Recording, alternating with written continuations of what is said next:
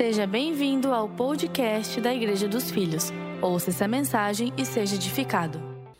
Glória a Deus. Quanto está aí? Nós estamos no mês da é, da vida abundante. É, temos ouvido os domingos sobre a vida abundante. E eu tenho certeza que o desejo de Deus para a sua vida é vida abundante. João, capítulo 10, versículo 10, eu já vou ler, fala sobre isso. Eu sei que a igreja dos filhos talvez não tenha tanta necessidade de ouvir tudo que eu vou ministrar, porque é uma igreja comprometida. Mas tem dois motivos pelo qual eu vou ministrar de uma forma que vou. Primeiro, até três. Primeiro, porque a palavra se renova e tem, muito coisa, tem muitas coisas novas. Você que está me assistindo, participando desse culto online, talvez você nunca tenha ouvido o que você vai ouvir. Segundo, é porque é, você pode anotar, eu quero que você anote, porque você pode ajudar pessoas no seu grupo de crescimento. O tema que eu vou abordar é um tema muito falado, tem muitas divergências, muitos sofismas, né? tem muita teologia enganosa. E é bom que você anote, porque aqui, se há um lugar nessa cidade, para não dizer nesse estado, nesse Brasil, que prega a Bíblia, e Bíblia é este lugar, é a igreja dos filhos. Nós temos compromisso com a verdade. Terceiro, é para que Deus ministre a vida dos novos, que estão começando, estão juntos, estão aí pelo online, estão aqui presencial, para que você receba essa palavra no teu coração. Prometeram quanto para ti, Valdeci? Depois eu cubro lá, tá bom? Eu falei que você toca por nota de 50, nota de 100, nota de 200. Aleluia. Quem está aí? O tema dessa mensagem é: Você não é obrigado. Você pode falar para a pessoa perto de você? Você não é obrigado. Com certeza. João 10,10 10 diz assim: O ladrão vem, que nós sabemos quem é o ladrão, somente para roubar, matar e destruir. Eu vim para que tenham vida e tenham em em em em abundância, abundante, desde o Gênesis até hoje. O desejo de Deus é que você tenha uma vida abundante. Tem um crente, tem dois crentes, três crentes, que às vezes as pessoas não, não se atêm a esse fato tão extraordinário, porque as adversidades e as lutas fazem com que a gente acostume, e às vezes nós aceitamos os fatos e não lutamos pelas mudanças que precisamos, não reivindicamos aquilo que Deus tem para nós. Alguém está aí não? Irmãos, a Bíblia está repleta de fatos de pessoas que gritaram, como o ceguinho de Jericó, que é tão conhecido. Jesus, Jesus, o pessoal cala a boca, já passou, não dá mais, e aí, perdeu, não veio. E ele berrou, gritou, e a Bíblia diz que ele gritava mais. Como Zaqueu que subiu numa árvore, como tantos outros indivíduos que pleitearam os seus direitos, os leprosos, é, os doentes, aquele homem que foi buscar pelo seu servo, aquele homem que pediu pela sua filha, é, porque eles buscaram de Deus e alcançaram. E às vezes a vida abundante não chega na nossa vida porque nós aceitamos os fatos, mas nós precisamos reivindicar, porque se Jesus disse que Ele veio para que a sua vida seja abundante, é porque é para ser abundante. Alguém pode dar um glória a Deus? Ninguém o obrigou. Ninguém insistiu, ele disse: Eu vim para que vocês tenham uma vida abundante. Ele quer, é o desejo dele, é o padrão de Deus. Quando ele trouxe o homem ao Éden, ele trouxe a um jardim que tinha tudo que ele precisava, tudo que era necessário. E quando ele viu a necessidade da mulher, ele trouxe a mulher. Aleluia. Você não é obrigado. Você não é obrigado a orar. A vida corrida da sociedade de hoje e que a, a, a, o, a rede social nos toma tempo, às vezes de curiosidade, às vezes por informação e às vezes por trabalho mesmo. A gente acorda às vezes já com o celular nos chamando, já a gente correndo atrás de situações para resolver, porque hoje tudo é online, ou a maioria das coisas pode se fazer online. E a gente, quando vê, eu sei porque eu vivo isso como ser humano. Quando a gente vê, a gente já está no meio-dia e não orou.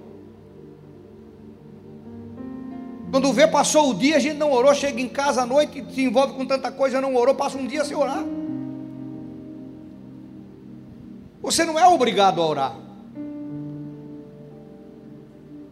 Mas quando você não ora, você terá um déficit de respostas, pois quem pede recebe, disse Jesus. Mateus capítulo 7, versículo 7.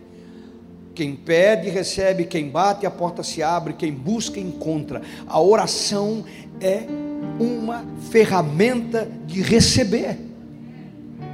Mas você não é obrigado a orar. Mas quando você não ora, você tem consequências de prejuízos. Quem gosta de prejuízo, levanta a mão, quero ver. Ninguém. Você não é obrigado a ler a Bíblia. Entenda isso. Esta geração, ela usa muito o aplicativo, é bom, mas dificilmente se lê Bíblia em aplicativo.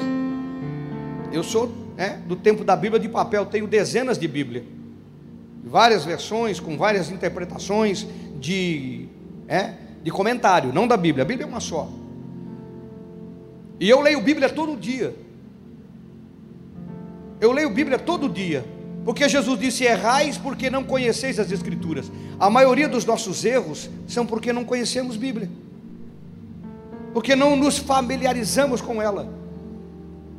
Então, eu estou lendo agora, movido por Deus, o livro de Eclesiastes, que fala muitas coisas importantes, muita sabedoria, sobre o tempo de existência. A gente, quando está descendo a ladeira, a gente começa a se preocupar com o outro lado. e o tempo de existência é um fato para todo mundo, não tem como você fugir do ciclo da verdade. É? Alguns amigos contemporâneos e até mais novos já foram. É a Covid que nos diga. Eu estou lendo sobre isso. Mas a Bíblia não é obrigado a ler. Existe uma obrigação de ler. Agora, quando você não lê, você fica refém das interpretações e opiniões dos outros. E é muito triste ver essa geração refém das opiniões nas redes. De pessoas que falam sobre todos os assuntos, falam sobre tudo. E as pessoas tomam aquilo como verdade. E a gente que é um pouco mais experimentado, que lê Bíblia, a gente conhece, a gente vê quanta coisa que não fecha com a Bíblia. E as pessoas tomam aquilo como verdade, até aceitam, até praticam, até discordam, até criticam, porque não conhecem a verdade. Então você não é obrigado a ler, mas quando você não lê, você deixa de receber a informação da fonte. E o prejuízo também é seu. Segundo Timóteo capítulo 3, versículo 16 e 17, para você anotar, eu estou falando isso. Para você que está em casa anotar. Não é para ler agora. Ele diz que toda a escritura é divinamente inspirada. Ela é inspirada por Deus para o ensino, para a repreensão, para a correção, para a educação na justiça, para que nós, homens, o ser humano, o homem de Deus, seja perfeito habilitado para toda boa obra. Ler a Escritura é você se defender do ensino e do conhecimento errado. Mas você não é obrigado. Diga para o irmão: você não é obrigado.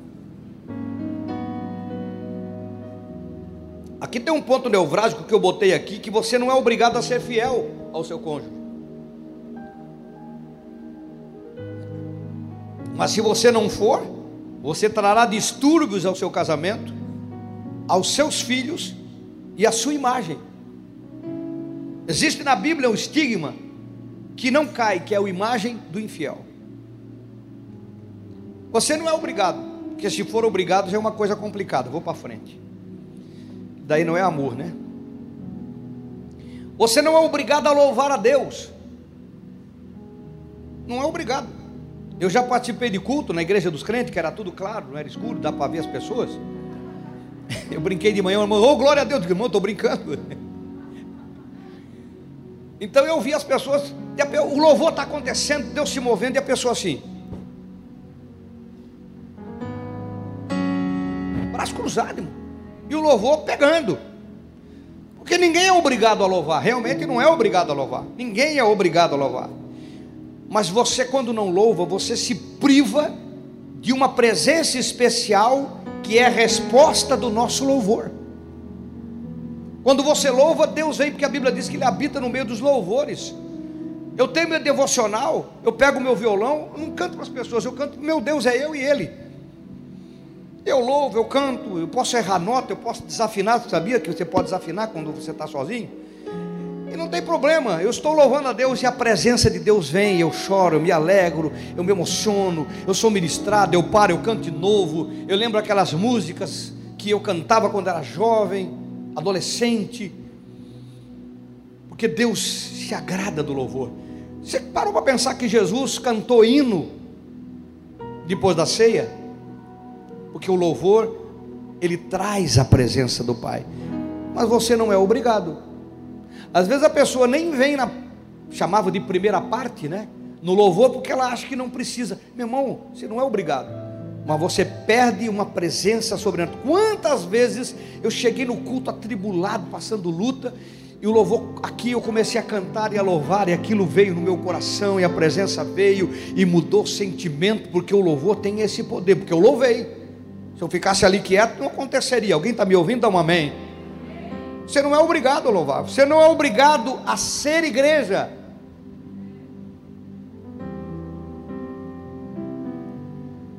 E não é ser da igreja, porque você não é da igreja, você é a igreja. E talvez você nunca tenha ouvido a pessoa dizer, ah, eu vou na igreja. Não, você vai na reunião, você vem na reunião, você vai num culto, você vai numa assembleia de santos, mas você não vai à igreja, porque o prédio não é a igreja. Você é a igreja. Alguém está me entendendo? Mas você não é obrigado a ser a igreja, porque tem muita gente hoje que distorceram Bíblia e por não querer autoridade sobre a sua vida e não reconhecer o que Deus estabeleceu, porque a Bíblia diz que Deus deu uns para apóstolos, profetas, evangelistas, pastores e mestres. Ele estabeleceu essa autoridade e essa hierarquia para o bem crescimento da igreja. Não uma autonomia de viver independente. Tem uma cultura hoje de algumas pessoas que vivem alienado. Eu não, não preciso mais estar envolvido com a igreja. Você é a igreja. Aonde você estiver, você é igreja. Lá no grupo de crescimento, você é igreja. Lá no seu trabalho, você é igreja. E aqui é a grande reunião da igreja, do aprendizado, do ensino. Alguém está me ouvindo? mas você não é obrigado. Agora, você vai ter um prejuízo grande não sendo a igreja. Além de não desenvolver o seu ministério uns aos outros, conforme 1 Pedro, capítulo 4, versículo 10, que deixa bem claro se você ler comigo, servir uns aos outros, isso é possível como igreja. Cada um conforme o dom que recebeu. Você tem um dom para ministrar a vida de outros. Como bons dispenseiros da multiforma graça de Deus. O que é multiforme? Porque eu sou de um jeito, você é de outro, eu tenho um dom, você tem outro, eu tenho um chamado, você tem outro, eu tenho uma função, você tem outra, e junto nós nos unimos, somos igreja, vivemos igreja e ministramos a vida um do outro. Eu preciso de você, a gente cantava isso quando era criança, adolescente, eu preciso de você, você precisa de mim, isso é corpo. Alguém a gente cantava aquela também, somos corpo, e assim bem ajustados, totalmente ligados, unidos, vivendo em amor, uma família, porque igreja é corpo, igreja é uns aos outros. Quando você não ministra, você enterra o seu talento. Lembra da parábola do enterra o talento? É desse talento que Pedro está falando. Quem está entendendo, dá um amém. Você não é obrigado, mas quando você não é igreja, você não vive igreja, você não se envolve com igreja, no corpo, você deixa de ministrar, e o teu talento está enterrado. Não pode ser igreja sozinho. Não existe braço fora do corpo, dedo fora do corpo. Nós sabemos que apodrece. E também, se você não é igreja, você deixará de receber o que só o corpo do Senhor Jesus recebe por promessa. Efésios capítulo 4, versículo 15 e 16. Mas seguindo a verdade em amor, cresçamos em tudo naquele que é a cabeça Cristo de quem todo o corpo bem ajustado cons e consolidado pelo auxílio de todas as juntas, segundo a justa cooperação de cada um de nós, efetua o seu próprio aumento para a edificação de si mesmo em amor. Não tem como crescer fora do corpo. Está aqui na sua Bíblia. Lembra que você participa da ceia? E você pega um pedaço de pão e diz: Esse é o corpo de Cristo, e você o alimenta. Cristo está distribuído em dons e ministérios em todo o corpo. Um pedacinho de cada um, um pedacinho para cada um, mas juntos nós somos um corpo. Quem está entendendo, dá um amém. Dá um glória a Deus aí, irmão. Mas você não é obrigado. Até porque nada no reino de Deus é obrigado. Se você entender, Jesus disse: Quem quiser vir após mim, negue-se a si mesmo, toma a sua cruz e siga-me. Não é obrigado, é quem quiser. Tudo no reino de Deus é você entendendo e manifestando. A lista é extensa, é muito grande, são muitos tópicos, mas como nós estamos na vida abundante, é uma vida com abundância, vida abundante, eu quero ministrar na sua vida sobre você não é obrigado a dizimar. Que tem a ver com a vida abundante de cada filho, filha de Deus, quando você vai aprender, vai entender. Você não é obrigado. A primeira menção sobre dízimo na Bíblia, você que me ouve em casa, a primeira menção, palavras sobre alguém que dizimou na Bíblia, todo mundo conhece, foi Abraão.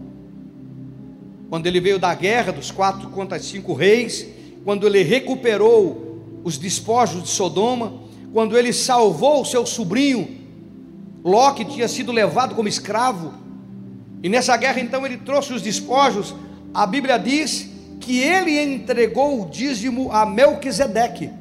Primeira vez que é mencionado o dízimo de um homem que entregou a um sacerdote, então já na época, que era Melquisedeque, que é tido como rei de Salém, rei de paz. E ele deu a Abraão pão e vinho. Você já ouviu sobre isso? Que a teofania é a primeira menção de o sangue e o corpo do Senhor Jesus. Alguém está me entendendo? Abraão dizimou. Não existe nenhum versículo você não vai encontrar nenhum versículo dizendo que o Eterno pede que Abraão faça isso, manda que Abraão faça isso, ameaça Abraão para fazer isso. Alguém está me entendendo? Dá um amém, por favor. Você tem que estar em casa, presta atenção. Não existe na Bíblia nenhuma ameaça, nenhum mandar, nenhum impor. Mas de onde veio de Abraão a compreensão, o pai da fé, um homem tido como referência, um homem que Deus escolheu da sua tribo, do seu povo, para ser o povo que iniciou a nação de Israel. De onde veio essa compreensão de entregar? Não por medo, não porque estava fazendo negócio, mas porque compreendia o sobrenatural desta prática, que é o dízimo. Então ele não era obrigado, mas ele compreendia a importância e o porquê. Alguém está me entendendo? Alguém está me entendendo? Dá um amém, por favor.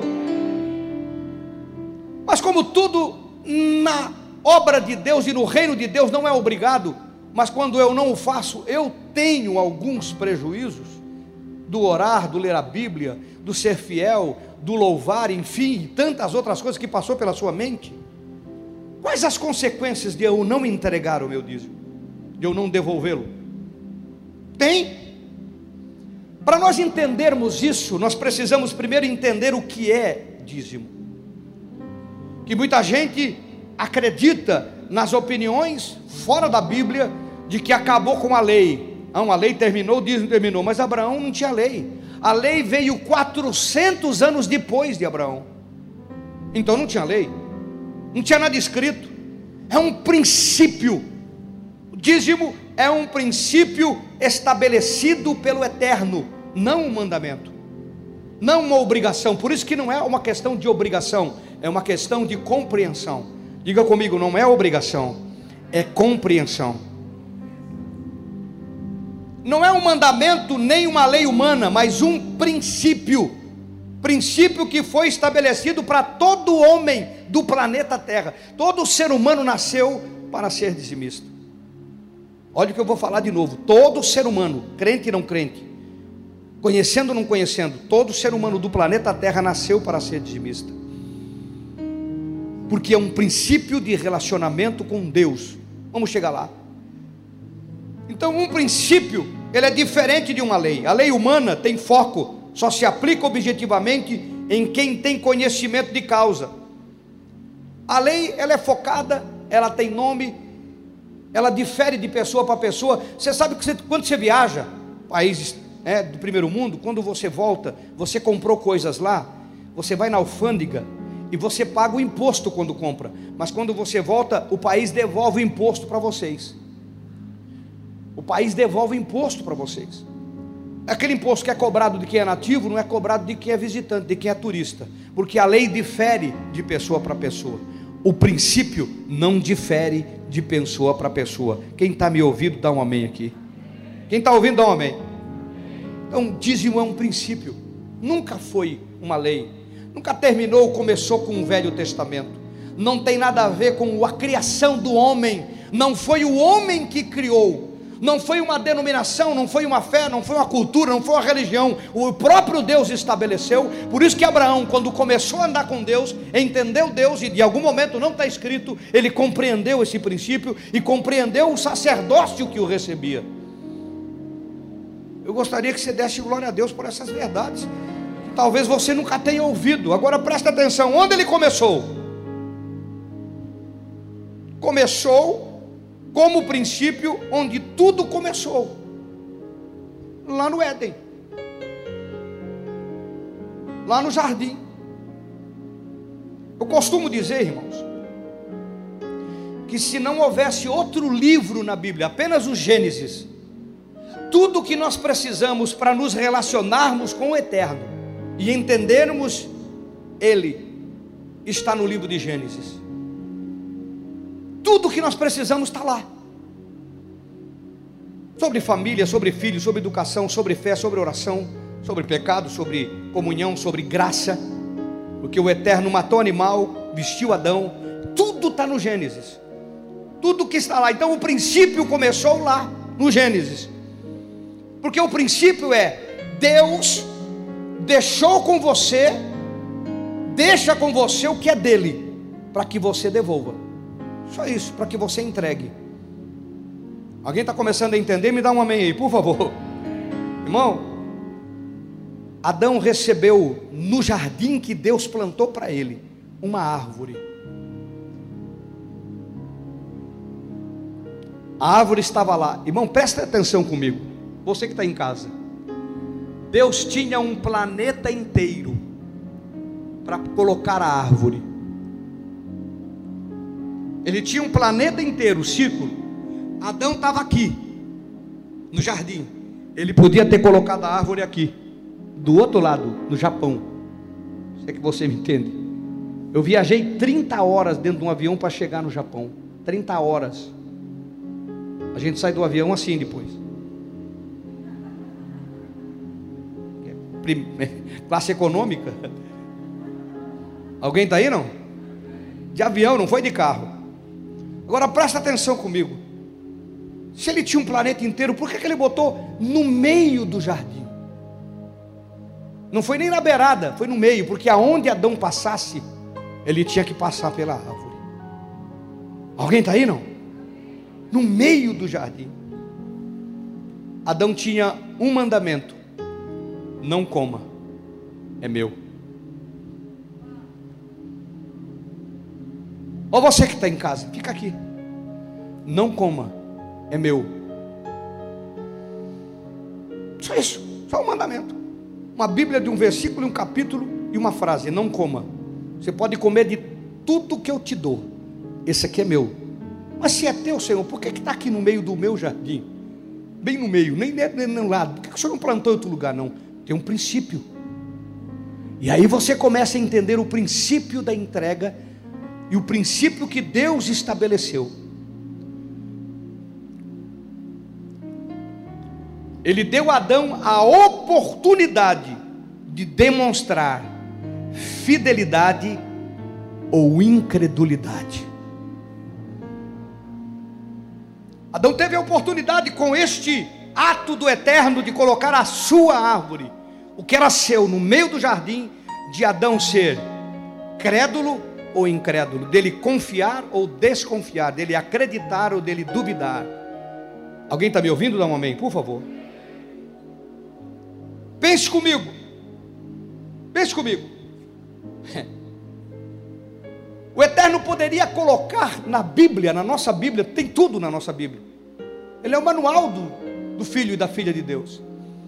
Ele podia colocar uma página, um capítulo inteiro, usar um Paulo, um Pedro, um Tiago, um João, um Mateus, qualquer apóstolo, um profeta, menor ou maior, um dos patriarcas, e colocar um capítulo inteiro sobre o dízimo, dizendo: Você é obrigado a entregar o seu dízimo por isso, por isso, por... ficava claro. Mas ele não colocou. Porque o Eterno nunca vai te obrigar no que diz respeito a princípio de relacionamento com Ele. Alguém está me entendendo? Se ele colocasse um capítulo, letra garrafal, letra em negrito, e eu pergunto para você: entregar o meu dízimo seria fé? Não, está lá escrito, explícito, porque irmão, tem coisas na Bíblia que nós fazemos, mesmo não gostando. Diga você que é cristão há tanto tempo quanto eu. Uma das coisas que a Bíblia diz é que nós devemos dar a outra face. Quando alguém te fere numa face, oferece a outra. Alguém gosta disso? Mas nós fazemos. A Bíblia manda nós ser verdadeiro, falar a verdade. Às vezes eu gostaria de contar uma história, mas nós falamos a verdade. Porque nós entendemos que aquilo. O Senhor não disse: olha, aquele que te bate numa face, se você sentir no teu coração se você sentir que o Espírito Santo ministrou você, dá outra face, sentir o teu coração. Se você tiver num dia legal, dá outra. Não, tira eu não quero saber como você está. Bateu numa face, oferece a outra. É isso que a Bíblia manda nós fazermos. Está claro, explícito.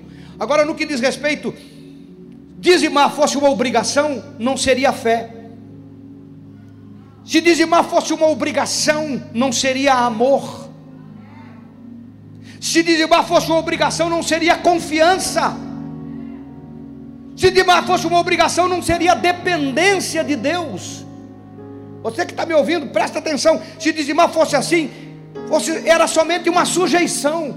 E não é isso que foi estabelecido, esse princípio foi estabelecido para que gerasse confiança e não obrigação. Por isso que você não é obrigado. Como Adão não era obrigado. E ele no momento decidiu comer o que não deveria. Em algum momento ele decidiu comer o que não precisava, porque no que diz respeito a dízimo, todo ser humano ou ele entrega, ou ele pega e come.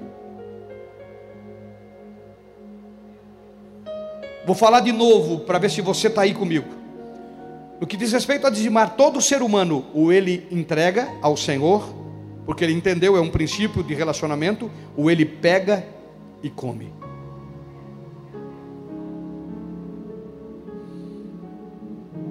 Agora presta atenção comigo. É? Quando você entrega, você reconhece o Deus da sua vida, a sua verdade e o seu cuidado. Agora, quando você pega para si e não devolve, você acredita em tudo, em outros, menos nele. Mas nós estamos falando do início. Agora preste atenção. Gênesis capítulo 3, versículo 4. Não coloca ainda. Satanás, quando entrou naquele contexto do jardim, ele foi criar um conflito entre os, o, o, o filho e o pai, Adão e Deus. E o que, que ele fez? Deus disse para Adão e Adão disse para Eva: Não coma do fruto que é meu. Não coma, porque se você comer, você vai morrer. É por isso que nós temos velório hoje.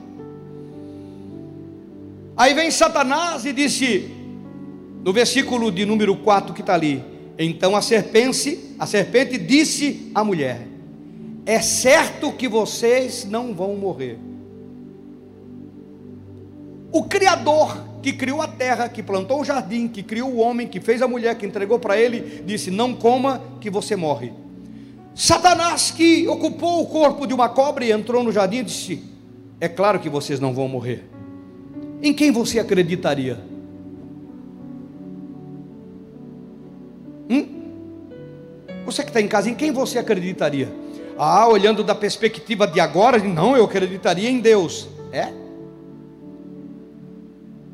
Não, eu acreditaria em Deus, é verdade? Que tem muita opinião sobre o assunto que nós estamos abordando, em quem você está acreditando. Irmão, você consegue entender comigo que Adão duvidou do seu Deus e acreditou numa serpente?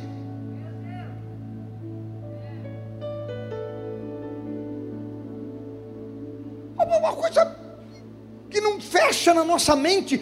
Você que é inteligente, porque você faz parte da melhor igreja do sul do Brasil, então você é inteligente, tem que ser inteligente. É que alguém vai deixar de acreditar no Criador para acreditar numa cobra. Pode ser a cobra mais bonita do mundo, mas é uma cobra. É criatura. Irmãos, Satanás não tem nada para perder. Por isso que ele chamou Deus de mentiroso. Satanás não tem nada para perder. Por isso que ele critica os fiéis. Por isso que ele diz que não precisa, porque quem tem para perder somos nós. Nós temos para perder. Aí ele pode falar, falar, mentir, inventar, falar, mentir, inventar, porque não tem nada para perder, já perdeu, já está condenado. Jesus disse: o príncipe deste mundo está condenado, só não está preso, mas está condenado. Agora nós temos para perder. Então ele joga abaixo, sujo, covarde. Ele chamou Deus de mentiroso. Adão e Eva acreditaram nele. Mas por que, que acreditaram, pastor? Porque eles comeram. Quando você pega e come, você está deixando de acreditar em Deus.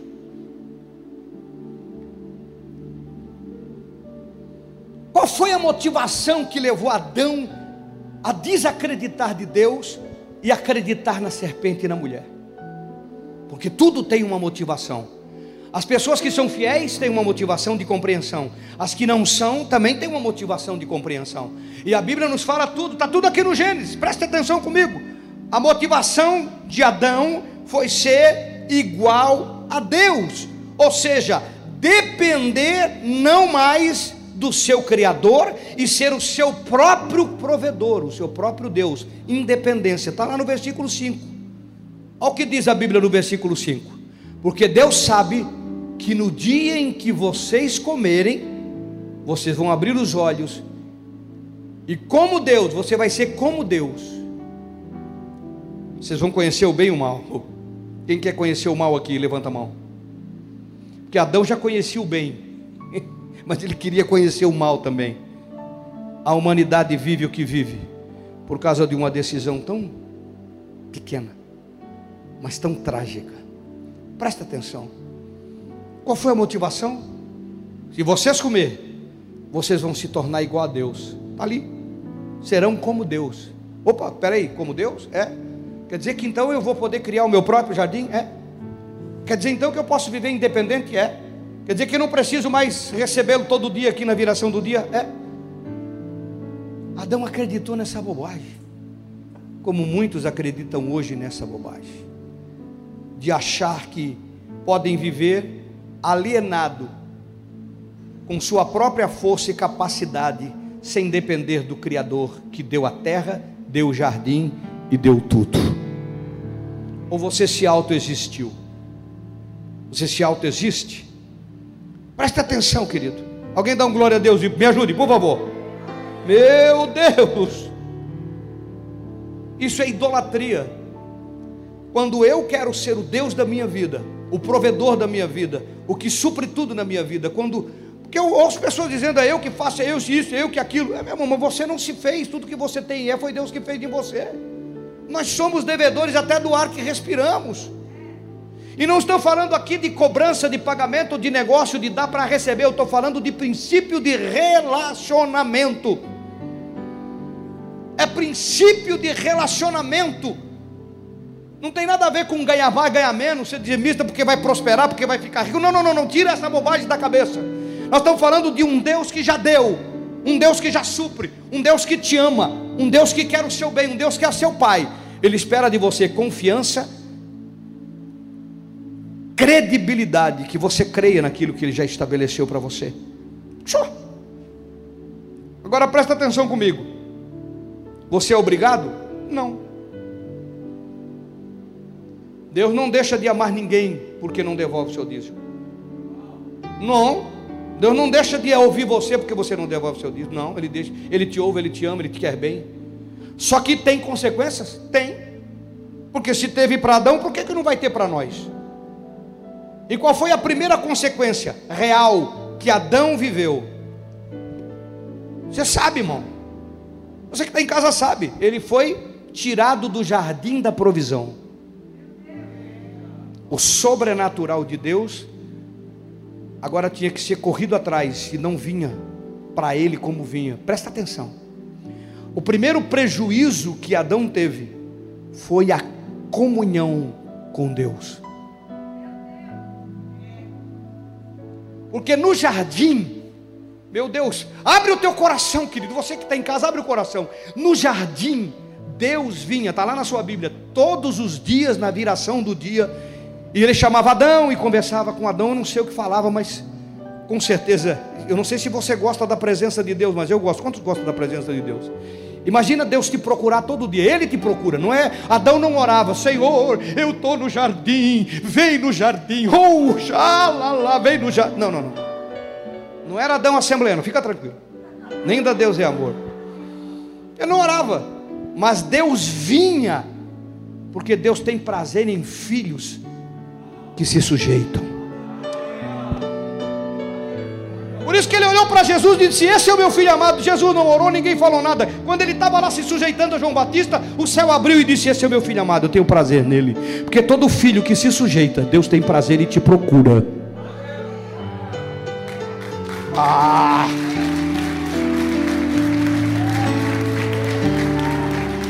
Não perde o foco. A primeira, o primeiro prejuízo dele é perder a Deus o procurando. Ele saiu do Éden, nós sabemos, foi expulso do Éden, Deus botou um anjo na porta do Éden não deixou ele voltar para esse Éden por circunstância, porque ele não demonstrava mais a confiança que deveria ter. Ele quebrou um princípio aqui. Agora presta atenção. Agora ele tinha que fazer ofertas para Deus vir. Caim ofertava, Deus vinha. Abel ofertava, Deus vinha. Adão ofertava, Deus vinha. Que agora ele tem que estar tá procurando. Antes Deus ia, agora eu procuro. Continua Deus te amando? Sim. Continua Deus querendo o teu bem? Sim. Mas agora é você que corre atrás. Agora, a promessa do Salmo 23, que a bondade e a misericórdia me seguirão, porque Ele é meu pastor eu não tenho falta, é eu que corro atrás. Porque ela só corre atrás de quem confia, depende, crê e não duvida da palavra que Ele estabeleceu. Segundo o prejuízo de Adão, passou a suar, a sofrer, para poder suprir as suas necessidades.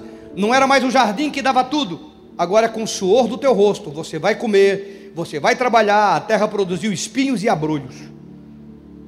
E aí, meu irmão, a coisa é mais difícil.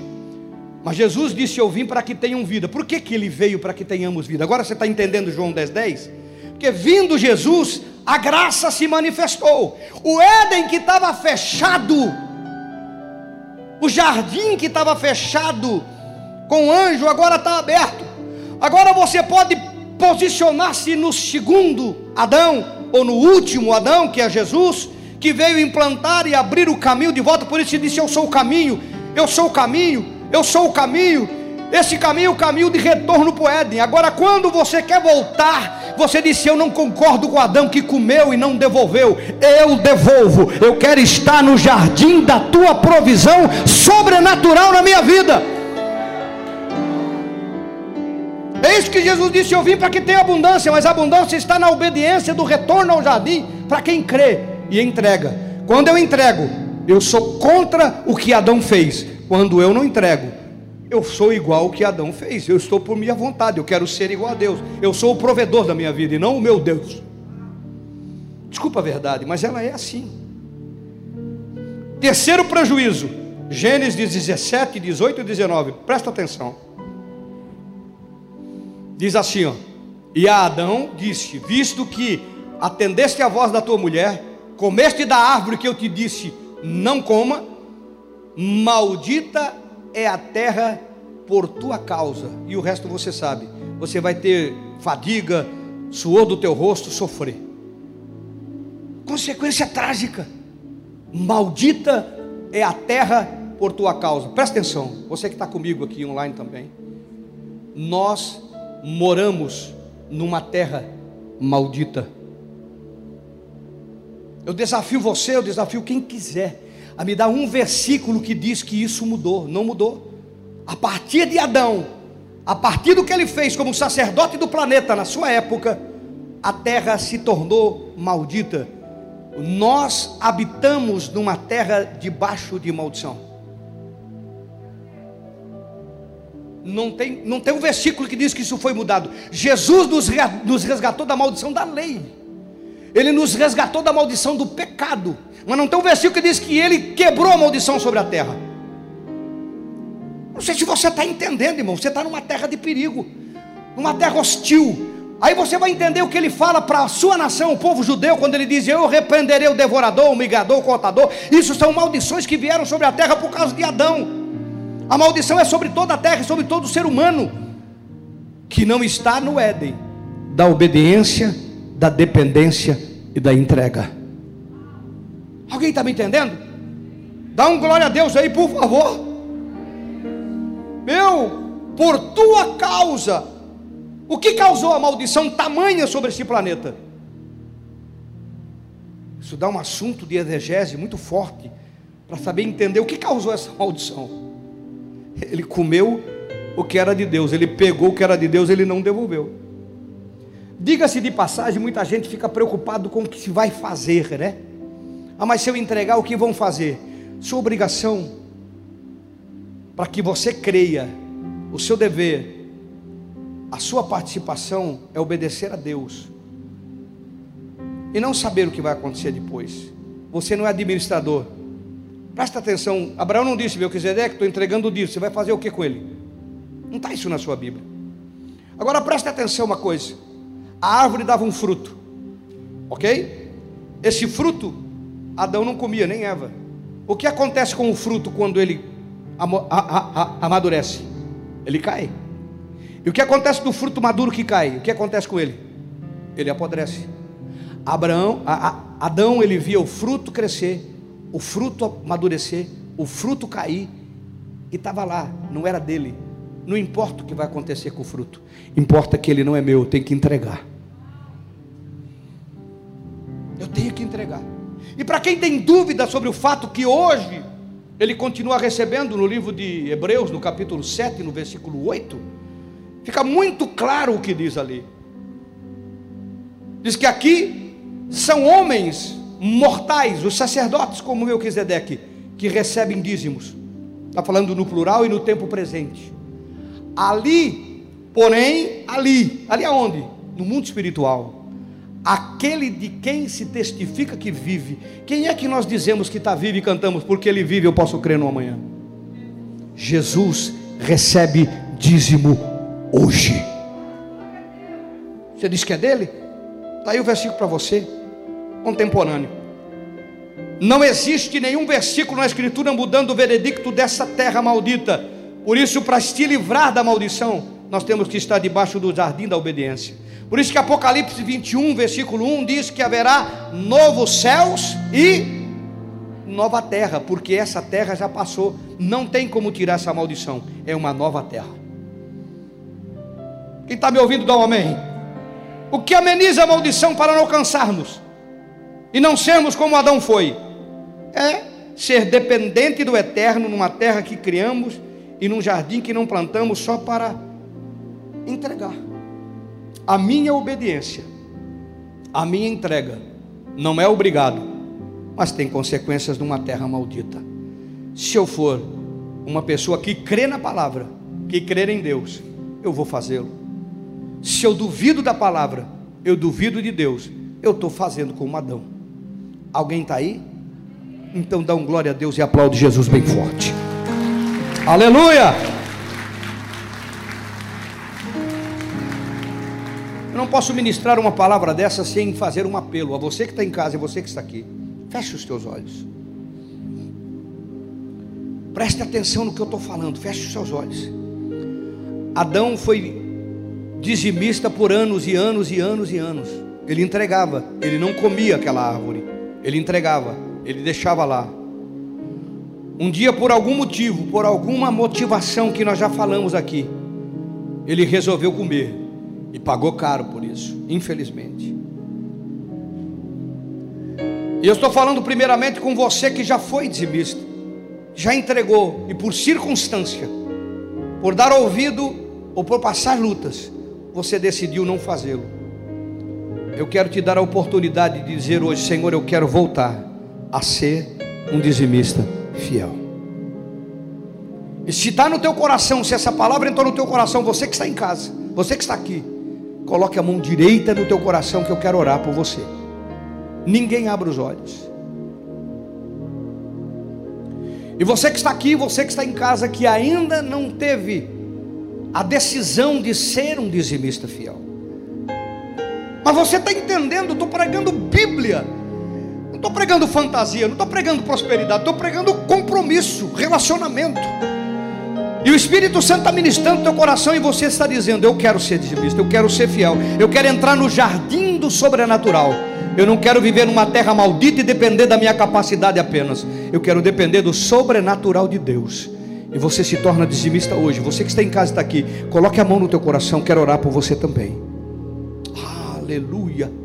Obrigado, Espírito Santo, porque a tua palavra não volta vazia, mas ela cumpre o propósito para que está sendo enviada. E ela está caindo em boa terra para produzir 100, 60 e 30 por um e ela dará com certeza o fruto para a glória do Senhor. Eu oro, meu Deus, pelos teus filhos que são fiéis, que estão retornando ao compromisso e que estão se tornando compromissados contigo, porque eles creem num Deus que provê, um Deus que disse: Eu vim para que tenham abundância e a abundância é para aqueles que creem, é para aqueles que confiam, é para aqueles que dependem, é para aqueles que não têm medo de entregar, é para aqueles que acreditam na palavra e não em alguma serpente que não tem nada a perder e fala contra as verdades do eterno. Eu estou declarando esta palavra, criando raiz no coração dos teus filhos presentes, dos teus filhos que estão online, daqueles que estão recebendo esta palavra neste culto agora, que estão recebendo através deste vídeo e que estão se tornando comprometidos contigo verdadeiramente para que a maldição que está sobre esta terra, causada por Adão, não chegue na vida do teu filho, da tua filha, e que ele possa declarar uma vida abundante a partir de agora, e aquilo que não está acontecendo em sua vida, ele possa reivindicar, porque tu vai procurar no jardim e vai suprir o que precisa, porque ele confia em ti, em tudo na sua vida. Eu estou orando e declarando sobre a vida dos teus filhos da igreja a graça de provisão abundante para aqueles que creem e são do Senhor, fiéis e comprometidos, em nome do Senhor Jesus Cristo e para a glória do Senhor Jesus, eu oro e te agradeço. Amém. Você pode aplaudir e dar um glória a Deus em o nome de Jesus. Fique ligado conosco. Em breve teremos mais conteúdos para abençoar a sua vida.